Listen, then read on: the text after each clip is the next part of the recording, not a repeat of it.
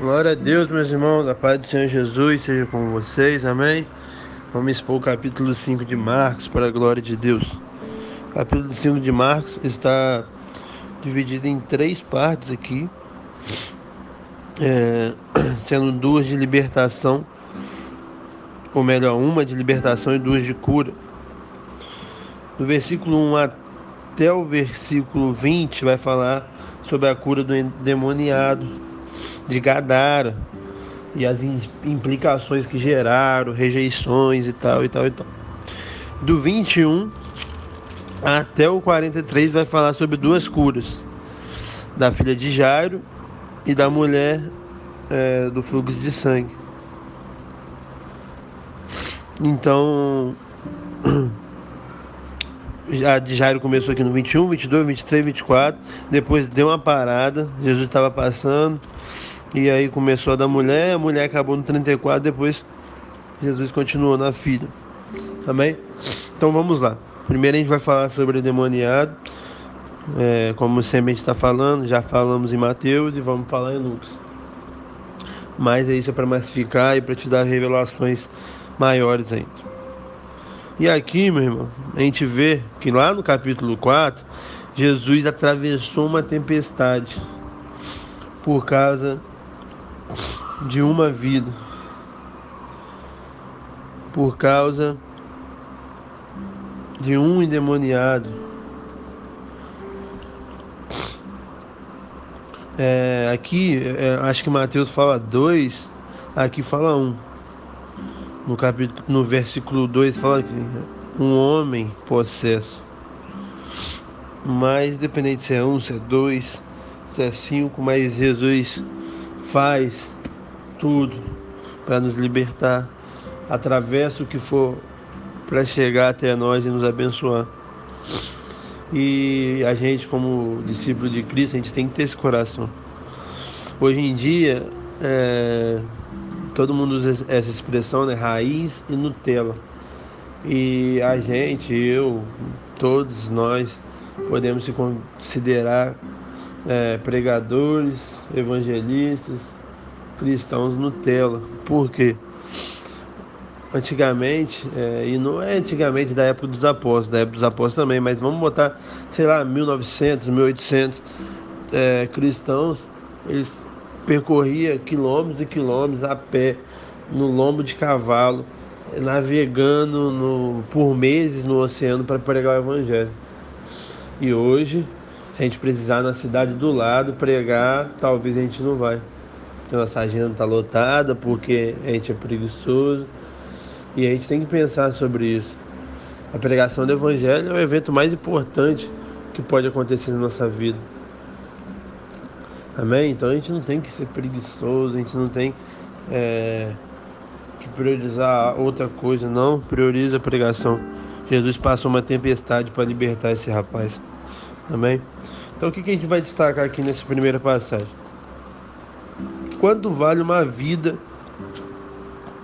A gente vai destacar aqui nessa passagem. Primeiro, quanto o, ou melhor, o que Satanás faz pelas pessoas. A gente vê aqui que ele domina através da, da possessão, verso 2 e verso 9. Ele arrasta as pessoas para a impureza. Verso 3. Ele torna as pessoas violentas, verso 3 e 4. Ele torna, ele atormenta as pessoas, verso 5.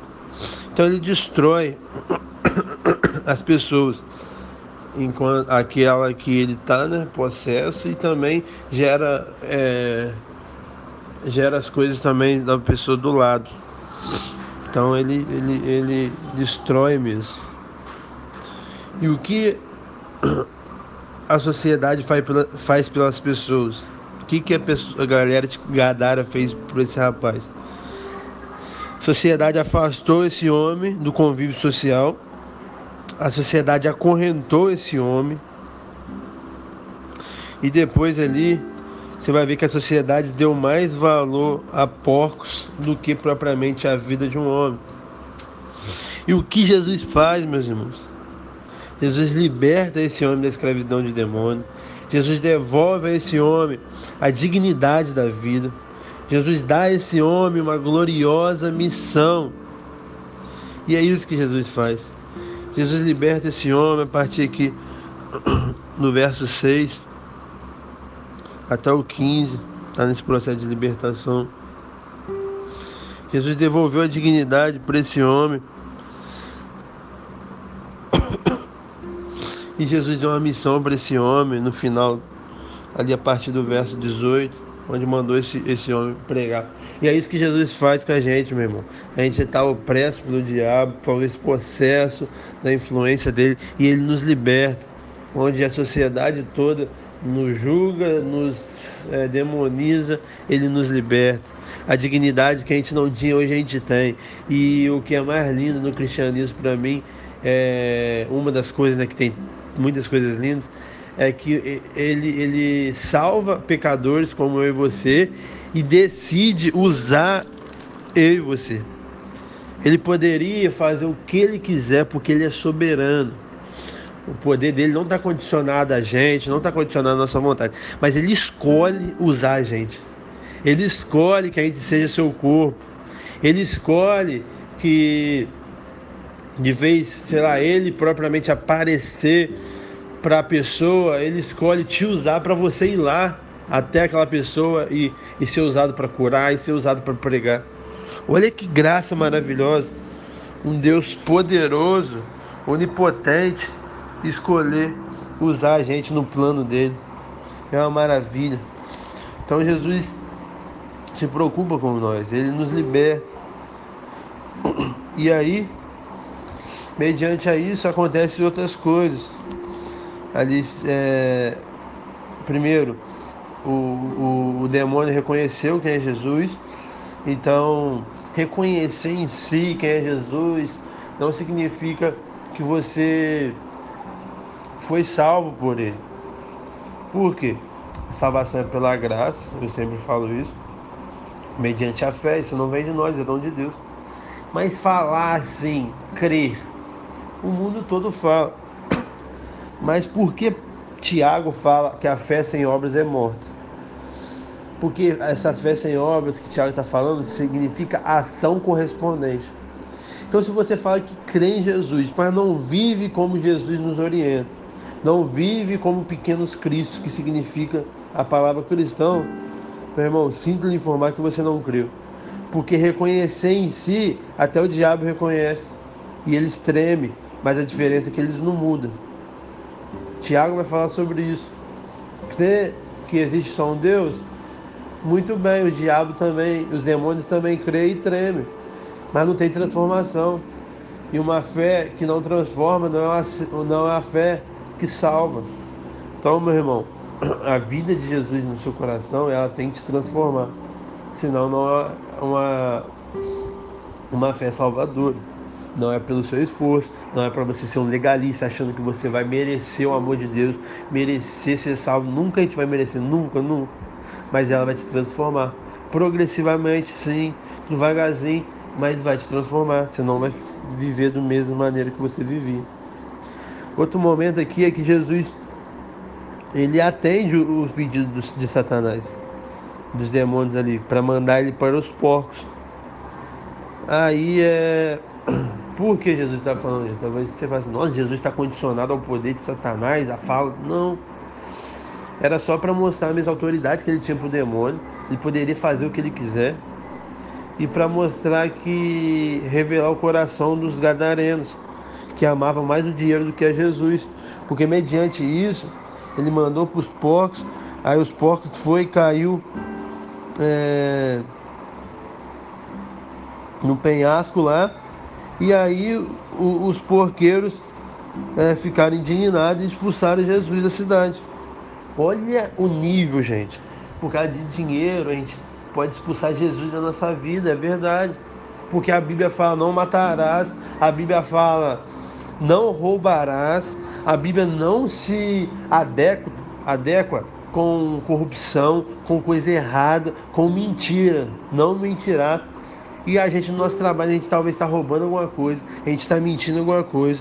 Então a gente está rejeitando os ensinamentos de Jesus, a gente está negando Jesus para ganhar talvez, sei lá, 100 reais a mais, 200 reais a mais, mil reais a mais. Cara, nenhum dinheiro que você ganhar, se for de maneira ilícita, não vale a pena, cara. Não vale a pena, é mais fácil você, sei lá, é, executar o serviço mais, mais, é, mais é, talvez humilde possível. Vamos botar um exemplo, que não é vergonha para ninguém, mas vamos botar catar latinha. É mais fácil você catar latinha na rua, vender com dignidade, com honestidade ali, do que você ser um vendedor, um político, alguém aí que, que ganha bem, mas que rouba, que mente. Não vale a pena, Deus não se agrada disso. Amém? Então tenha isso no seu coração. Não troca Jesus por causa da riqueza, não, meu irmão. Amém? E aqui, é no final, aqui é o que Jesus faz com a gente. Jesus comissiona eles para ir à casa deles e anunciar tudo que o Senhor fez ele começou a proclamar ali tudo o que, que Jesus fazia e todos se admiraram. Nós cremos que, que muitas pessoas se converteu aqui. Então é isso, Jesus liberta para quê? para você só ser liberto e acabou e acabou o demônio voltar. Não, ele te liberta para você ser um canal de bênção. Então Jesus te alcançou, meu irmão, é para você cumprir o ID. Ele te alcançou para você ficar sentado. Ele fala: Meu jugo é leve. Jugo é é um, é um instrumento de trabalho. O cristianismo não chama para um comodismo, para você ficar parado, não. Não é algo opressor, não é por causa de obrigação. Por isso que nós, líderes, a gente não tem que obrigar ninguém, a gente não tem que oprimir ninguém. Mas é um convite para o discipulado, é um convite para trabalhar sim. É algo leve, é algo suave, prazeroso, mas não é, inércia, não cômodo, estagnado, não, mano, irmão. Você e eu, nós temos que avançar. Amém? Glória a Deus. E aqui do 21 ao 43 vai falar sobre a cura. Primeiro, o, o, o Jairo pediu para Jesus e tal, que a filha dele estava morrendo. E Jesus falou: Vamos embora. Até o 24. E aí, Jesus indo e tal, e tal, e tal estava uma grande multidão comprimindo Jesus e uma mulher, 12 anos enferma, sofrendo hemorragia, ela tocou Jesus. Jesus sentiu esse toque e parou. Então Jairo ali, meu Deus do céu, minha filha está morrendo, Jesus, porque você para, vamos embora, meu filho. O que, que Jairo pensou, né? E a gente ia pensar igual ele, talvez a gente ia reagir pior do que ele. Ia desistir, ia brigar com Jesus mas com certeza ele pensou muitas coisas, mas não fala aqui que ele reagiu mal.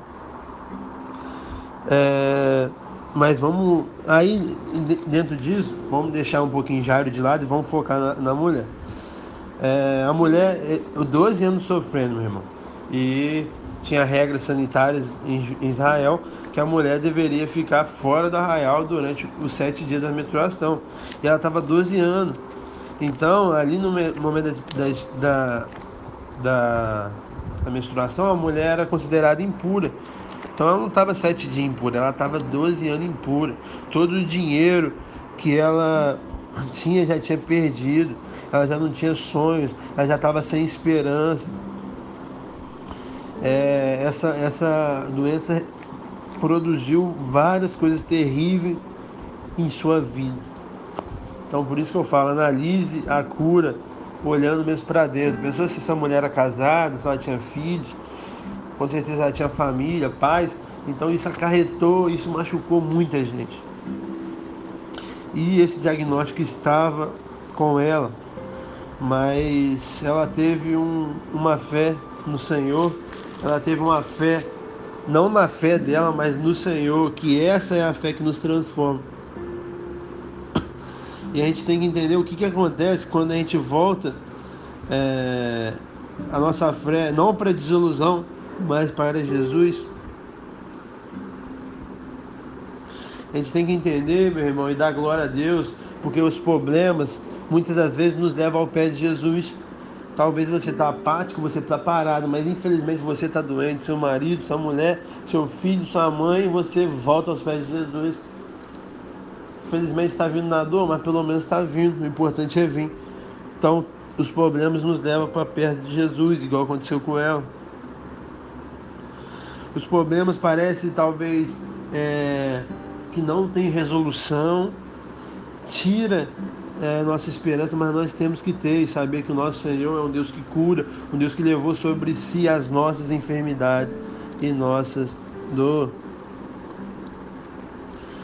Quando você entra, quando você ora, você tem que crer que, que a fé, que a cura é uma certeza, a fé é a certeza das coisas que não existem. Talvez você não está vendo, talvez é um, algo externo, mas você crê que já aconteceu.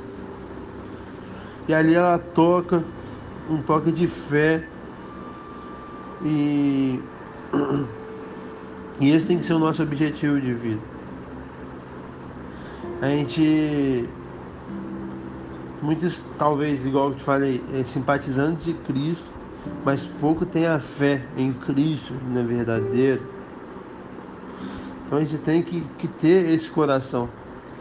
Ela nos mostra 12 anos sofrendo ela não desistiu gastou todo o seu dinheiro não desistiu. Em um dia para a glória de Deus ela encontrou o Salvador e os que tocam em Cristo, meu irmão, eles são conhecidos por ele. Você viu que ela tocou, todo mundo estava tocando, mas ela tocou e saiu virtude dele, então ele sentiu, ele, ele, ele sente, ele sabe. E, e quando acontece isso, né, meu irmão, a gente tem que, que proclamar isso para as outras pessoas para motivar.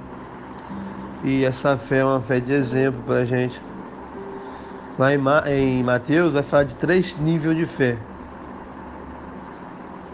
Uma fé que manda só com a tua palavra, que foi a do centurião, uma fé que toca, que foi dessa mulher, e uma fé de Jairo, que tem que ir até o lugar. É como se fosse nível. A fé mais baixa é a de Jairo, que tem que ir, botar a mão. A fé da mulher, a intermediária, que você encostando você já vai ser curado. E a fé do centurião é a fé perfeita, que nem precisa ir, só a partir de uma palavra já está curado. E as três são fé, as três é, não tem que ser destacado, é, descartado, mas a gente tem que ansiar para essa fé do centurião. Que a gente crê que o nosso é, Senhor não está condicionado ao tempo, à física, à geografia. Ele cura onde e quando Ele quiser. Amém? E glória a Deus. Deus é, Jesus curou essa mulher, 12 anos sofrendo, parou de sofrer. Essa mulher e essa família voltou a sorrir. E, e eu acredito muito na soberania de Deus e de que tudo está no controle dele, porque se você reparar, a filha de Jairo tinha 12 anos também. E a mulher tinha 12 anos também. Olha que doideira, gente. É...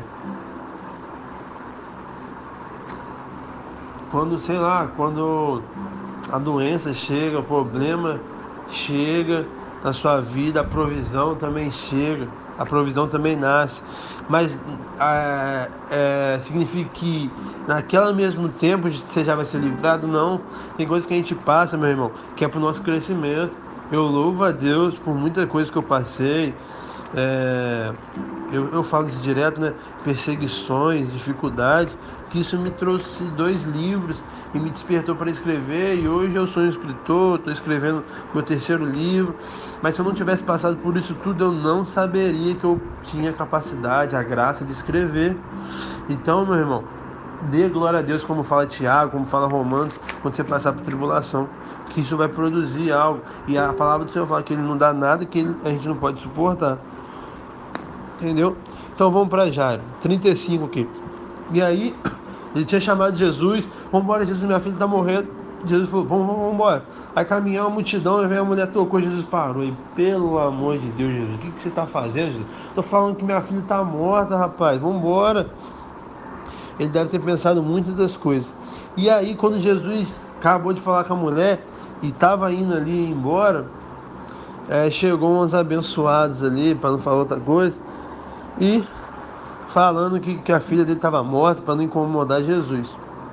E Jesus, maravilhoso como é, falando 36 para Jairo, não temas, crê somente. Não temas, crê somente. E essa é a palavra do Senhor para você e para mim nessa, nessa, nesse dia. Meu irmão, não temas, crê somente. O que, que diz a palavra? Que ele levou sobre si nós enfermidades, crê somente. Ah, gente, então por que todas as pessoas do mundo não são curadas? Eu não sei. E isso eu não sei te responder. Mas eu sei que ele cura. Eu sei que nem todos são curados, algumas pessoas vão embora e morrem. Mas eu sei que ele cura. Não é porque nem todos são curados que, que ele não cura.